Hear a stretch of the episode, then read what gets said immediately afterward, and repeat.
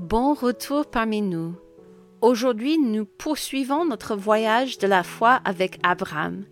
Nous avons vu comment la foi d'Abraham a été mise à l'épreuve alors qu'il attendait patiemment que Dieu accomplisse sa promesse. Cependant, le voyage de foi d'Abraham n'est pas encore terminé. Allons-y. Genèse chapitre 22 commence de la même manière que les épreuves de Job. Au premier verset, Dieu nous dit Dieu mit Abraham à l'épreuve. Il est évident, d'après ce verset, qu'Abraham n'était pas puni pour une faute quelconque. Dieu voulait mettre la foi d'Abraham à l'épreuve. Vingt-cinq années se sont écoulées pendant lesquelles la foi d'Abraham dans les promesses de Dieu s'est construite. Et maintenant, plusieurs années plus tard, Dieu met encore à l'épreuve la détermination d'Abraham à lui rester fidèle. Et quelle épreuve Lorsque Dieu appelle Abraham, ce dernier est très prompt à répondre Me voici. Il a appris non seulement à faire confiance à la parole de Dieu, mais aussi à être prêt à obéir. Les paroles de Dieu ont dû troubler Abraham. Au verset 2, nous lisons Dieu dit Prends ton fils, ton unique, celui que tu aimes, Isaac, Va-t'en au pays de Morija, et là offre-le en holocauste sur l'une des montagnes que je te dirai.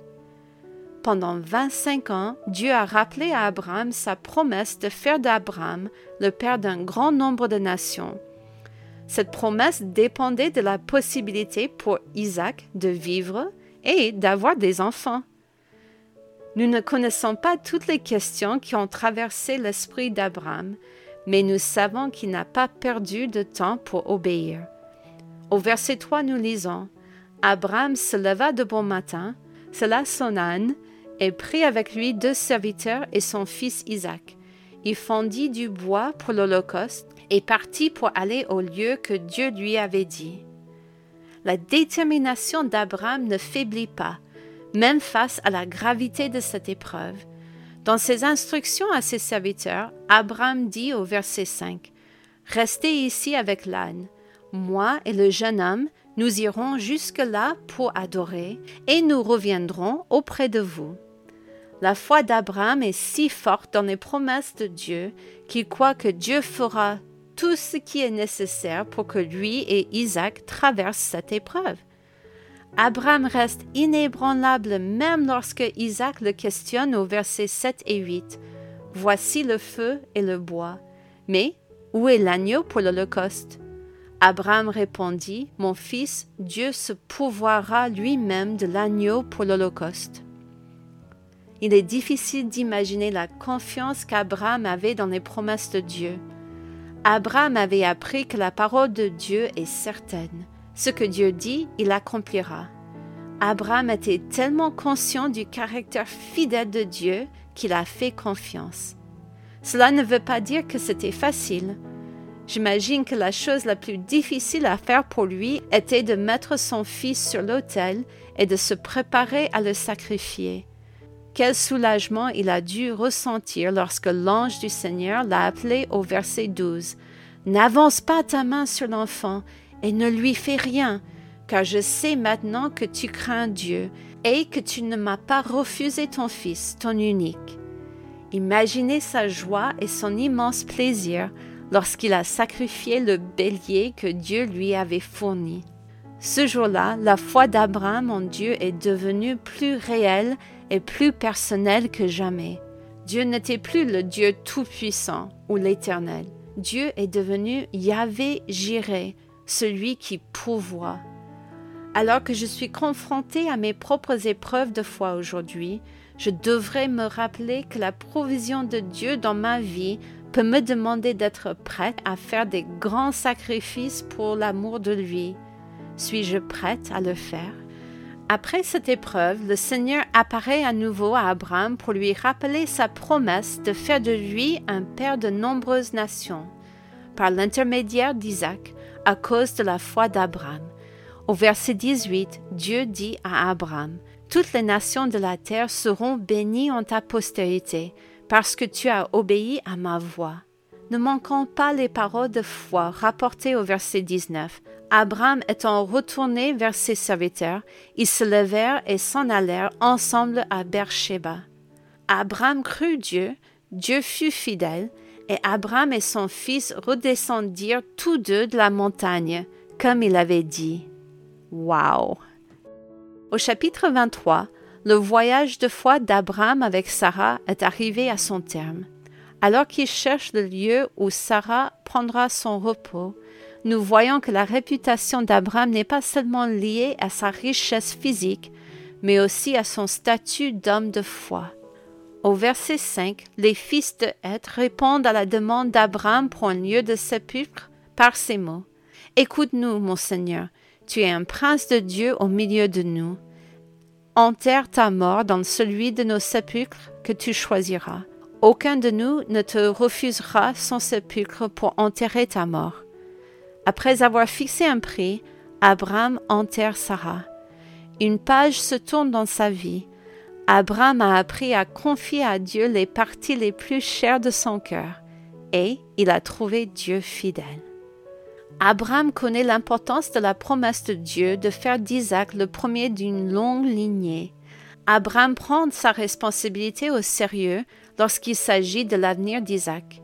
Il est prêt à se donner beaucoup de mal pour que son fils bénéficie des meilleures conditions possibles pour réaliser la promesse de Dieu. Et pour cela, Isaac a besoin d'une femme spéciale. Abraham, très âgé, confie cette mission à l'un de ses serviteurs de confiance. Au verset 7, la demande d'Abraham n'est pas un souhait, mais un ordre du Seigneur, lorsqu'il dit à son serviteur, L'Éternel, le Dieu du ciel, qui m'a fait sortir de la maison de mon père et de ma patrie, qui m'a parlé et qui m'a juré en disant, Je donnerai ce pays à ta postérité, lui-même enverra son ange devant toi, et c'est de là que tu prendras une femme pour mon fils. Comme la foi d'Abraham a influencé son entourage, le récit du parcours de foi du serviteur est très beau à lire. Au verset 12, nous voyons le serviteur supplier Dieu au nom d'Abraham. Et il dit, Éternel, Dieu de mon Seigneur Abraham, fais-moi, je te prie, rencontrer aujourd'hui ce que je désire, et use de bonne volonté envers mon Seigneur Abraham. Alors que le serviteur expose les détails de son désir d'obéir à Abraham, Dieu y répond au service de Rebecca. Le serviteur répond à la réponse fidèle de Dieu par l'adoration au verset 27. Béni soit l'Éternel, le Dieu de mon Seigneur Abraham, qui n'a pas renoncé à sa miséricorde et à sa fidélité envers mon Seigneur. Moi-même, l'Éternel m'a conduit à la maison des frères de mon Seigneur. En terminant cette journée, permettez-moi de vous rappeler que lorsque Dieu répond à la prière, mon cœur doit lui aussi répondre par l'adoration. Ce n'est pas rien de prier notre incroyable Créateur et se laisser guider par lui. Je crois que Dieu a utilisé la foi de ce serviteur pour témoigner de la bonté et de la provision de Dieu à Rebecca et à sa famille. La réponse fidèle de Rebecca, J'irai, en dit long sur son propre cœur. En permettant à Dieu de nous guider, pas à pas, par sa parole et en étant assurés de sa fidélité passée, nous répondrons à chaque prière exaucée avec un cœur plein d'amour respectueux et de joie de savoir que Dieu est toujours et sera toujours fidèle.